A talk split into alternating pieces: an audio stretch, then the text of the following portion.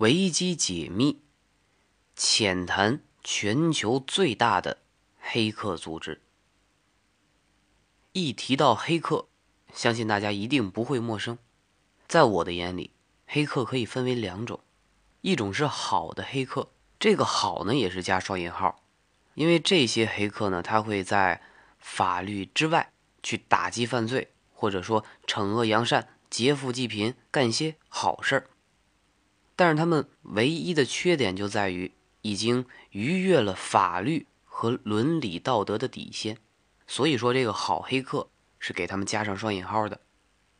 还有一部分呢，就是坏的黑客。这些人呢，就是未经允许打入像政府、企业还有他人的计算机系统，偷窥别人的隐私，采用非法的手段来达到某种目的。每次提到黑客这个词儿，我的脑海中想象的就是一群聪明绝顶、精力旺盛的年轻人。他们是一门心思的破译各种密码，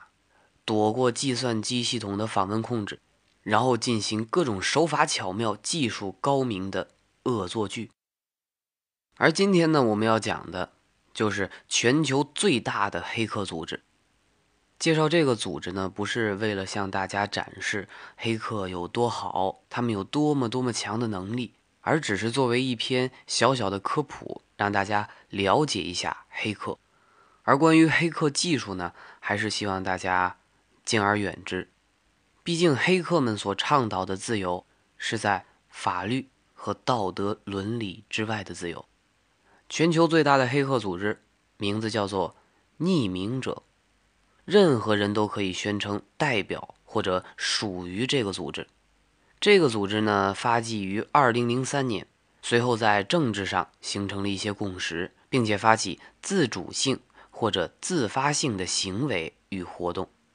而匿名者这个组织闻名于世，也是因为他们宣传以及利用阻断服务攻击政府、宗教和企业的网站。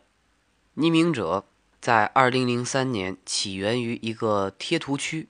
意味着许多在线和脱机社区用户以一个无政府状态的方式交流，一个数字化的全球脑。匿名者的成员在示威或者其他活动中，一般呢都戴着盖伊·福克斯面具来隐藏自己的身份。盖伊·福克斯面具是根据盖伊·福克斯的面容加以风格化而描绘成的一种肖像。这位火药阴谋计划中最著名的成员，曾于1605年在伦敦炸毁上议院，但没有成功。长久以来，焚毁带有盖伊·福克斯面具肖像的人偶已经成为盖伊·福克斯之夜的庆祝活动之一。1982年出版的 V 字仇杀队漫画，以及在2006年所改编的同名电影，都将这样的风格肖像用作故事情节的主要元素，也是使得这个肖像成为各式各样抗议活动的象征。自从这个盖伊·福克斯面具在网络论坛上出现之后，网络黑客组织匿名者便在2008年就开始使用这种风格的面具肖像，也曾在世界各地其他的反政府、反体制的示威游行中使用过，使得这个面具成为众所周知的匿名者组织的象征符号。在匿名者发展的早期，这个概念呢是以协调的方式匿名行动，成员们。会在在线社区通过一个自我约定目标，主要注重于娱乐或者弄一些恶作剧，以达到幸灾乐祸的目的。但是，就是2008年匿名者开展的这次以抗议恶作剧和黑客攻击的方式反对山达基教会，自此呢，匿名者便开始合作参与更多与国际问题有关的黑客行动。刚刚呢，我们提到了在2008年匿名者开展的一次反对山达基教会的活动，而这次活动呢，也可以看作是匿名者走向国际的一个开端。在2008年1月15日，博客网站上发布了一段视频，著名影星汤姆·克鲁斯声称要将自己完全奉献给山达基教会。随后呢，视频在网上快速的流传，并且引来了大量的恶搞模仿。对此，山达基教会发布了一份停止并终止要求他们停止侵犯著作权。作为回击，匿名者起源的那个贴图区的用户实施了一系列的行动，包括不断拨打他的热线电话。发送黑色传真以浪费他的墨盒，以及对山达基教会的网站实施阻断服务攻击。在 DOS 攻击中，一批匿名者还上传了一个名为 “Message to Scientology” 的视频，其中一个机械的声音对山达基领袖说：“为了你们的追随者好，为了人类好，为了一笑，我们得将你驱逐出互联网。”原文呢是这样说的。For the good of your followers, for the good of mankind, for the loves, we shall expel you from the internet. 十日内，这个视频吸引了上万次的点击量。一月二十七日，匿名者成员声称，这次行动的目的是反对山达基教会企图控制互联网信息，而不是反对教会本身。二月十日。大批的匿名者同时聚集在世界各地的山达基教会设施附近示威，他们之中有很多人都戴了 V 字仇杀队当中盖伊·福克斯的面具。此后呢，这个面具也就成了匿名者的标志。而匿名者自此行动开始黑客行动主义，不断出击。他们组织有数千名成员，这些人分成十人的小组，对各种事件做出反应。当然，他们的事件不仅仅就这么一件出名，还有在2010年12月，西班牙示威者带着黑客组织匿名者和维基解密创始人阿桑奇的面具进行抗议。2010年12月，这个组织想到了一个让他成为人们关注焦点的事由，那就是维基解密。匿名者开始攻击那些与维基解密以及其创始人阿桑奇发生争论的组织和个人。阿桑奇在瑞典受到不当性行为指控，后来在伦敦被捕。他对这些指控矢口否认。在匿名者的攻击之下，那些与维基解密断绝来往的公司网站要么关闭，要么运行速度放缓。比如说万事达，所有受攻击的公司都说他们的系统没有受到影响。至于这些公司为什么要这样说，他们有什么想掩饰的，这些我们不去深究。匿名者还在2011年10月有一场行动，叫做 Operation Dark Knight，旨在打击儿童色情网站。值得一提的是，他们攻陷并且关闭了一个拥有大量数据的地下恋童癖网站。这个网站的名字叫做“洛丽塔之城”，它拥有一百 G 以上的色情数据。匿名者侵入该网站后，获取了一千五百八十九名用户的资料。并且公之于众。匿名者发表声明称，这个网站让恋童癖的问题恶化，甚至会有诱使他们进行诱拐、猥亵、强奸儿童。我觉得就这一点而言，就足以证明这个组织它是随机的、不可控的，而且这个行为在某些意义上来说，也确实起到了正面的作用。不单单是这样。匿名者还在2013年4月上旬入侵了朝鲜的官方新闻网站以及它相关的推特账号。朝鲜的这个官方新闻网站呢，就是民族团结网。在这个网站上，经常发布斥责美国的宣传视频。匿名者在这个网站上上传了丑化金正恩的照片。还有在2015年8月爆发的台湾高中历史课纲微调案。自称是匿名者亚洲支部，因支持反高中课纲微调运动，陆续对中华民国总统府、行政院、教育部、国防部、经济部、法务部、台湾银行、新党、中国国民党等等等等许多的相关传媒，还有一些立场亲蓝的媒体、泛蓝政党等等网站，实施了分布式拒绝服务攻击。以上网站呢，并没有被实际攻陷。或者造成任何实质的影响。唯一被攻陷的网站就是中国国民党台北市党部民众服务站，并且它的数据库被公开在网上。这个网站一直到八月七日下午五点十七分还是无法连接的状态。而新党主席声明强调，此举显示台湾前途实际上被国际牢牢掌控，并且声称要彻查匿名者。匿名者亚洲支部回应会继续站在反克刚的立场，针对支持克刚方做出最严正之谴责与警告。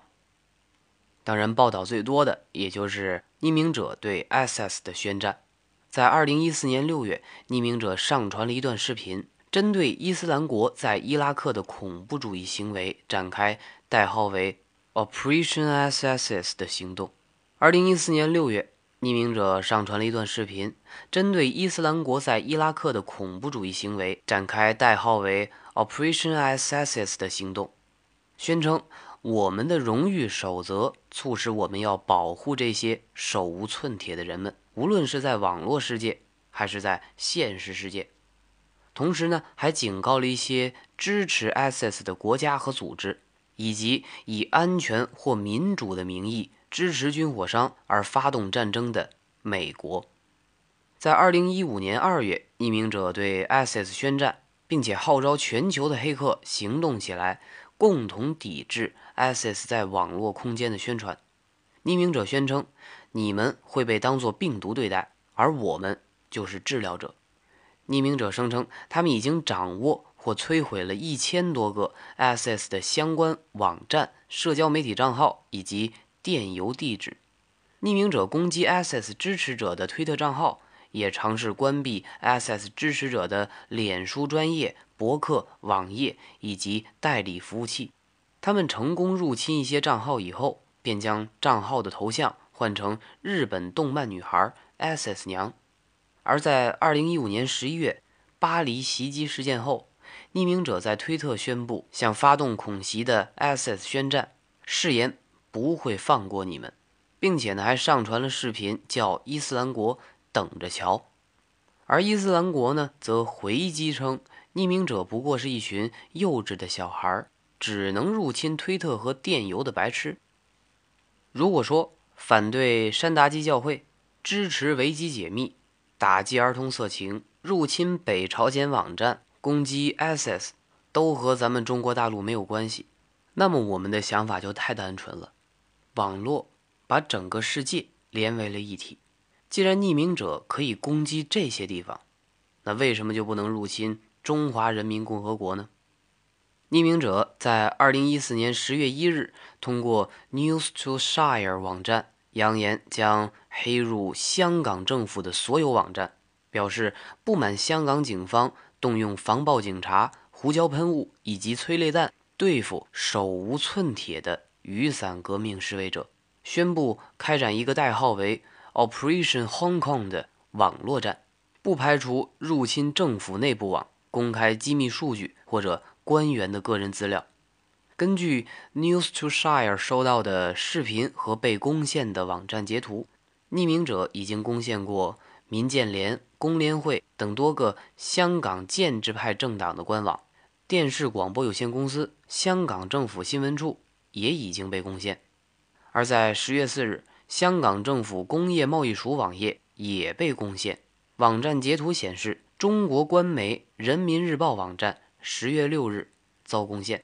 二零一四年十月十二日，匿名者声称攻破五十二个中华人民共和国政府网站，并三次披露攻陷获得的数据，主要来自于浙江省长兴县人力资源和社会保障局以及浙江省宁波市保税区管理委员会。匿名者于十月二十六日攻下潮州商会，在十月二十七日。攻下冠中巴士集团旗下的环岛旅运网页，十月二十九日攻下广德县物价局，又在十二月二日攻下哈尔滨工业大学博物馆。而最新的，在二零一六年一月二日，匿名者宣称将要对任何中国共产党网站发动网络攻击，表示不满铜锣湾书店股东及员工失踪事件，违反“一国两制”的自由原则。而在二零一六年二月十日，匿名者声言会对香港政府的网站发动网络攻击，表示不满香港警方和政府处理二零一六年农历新年旺角骚乱的做法。经常用暴力对待市民，并且企图隐瞒事实。而且在微博上闹得沸沸扬扬的周子瑜国旗事件，也有匿名者的参与。台湾匿名者于一月十六日瘫痪了 JYP 娱乐的官方网站，要求 JYP 娱乐改回周子瑜的国籍，并且道歉。攻击过程疏忽了对儿童及少年的保护，可能造成了严重后果。隔天呢，也是瘫痪了黄安的经纪公司。君乐天喜传媒的官方网站，对于匿名者这个组织，从二零零九年起，数以千计的人因为涉及匿名者发动的网络攻击行动而被捕。国家呢，包括英国、美国、澳洲、荷兰、西班牙以及土耳其。匿名者成员普遍反对这些迫害，并且认为这些被捕者为行动而牺牲。而匿名者连续在全球的高调出击，引发了人们越来越多的关注。美国有线电视新闻网称他是维基解密的继承者，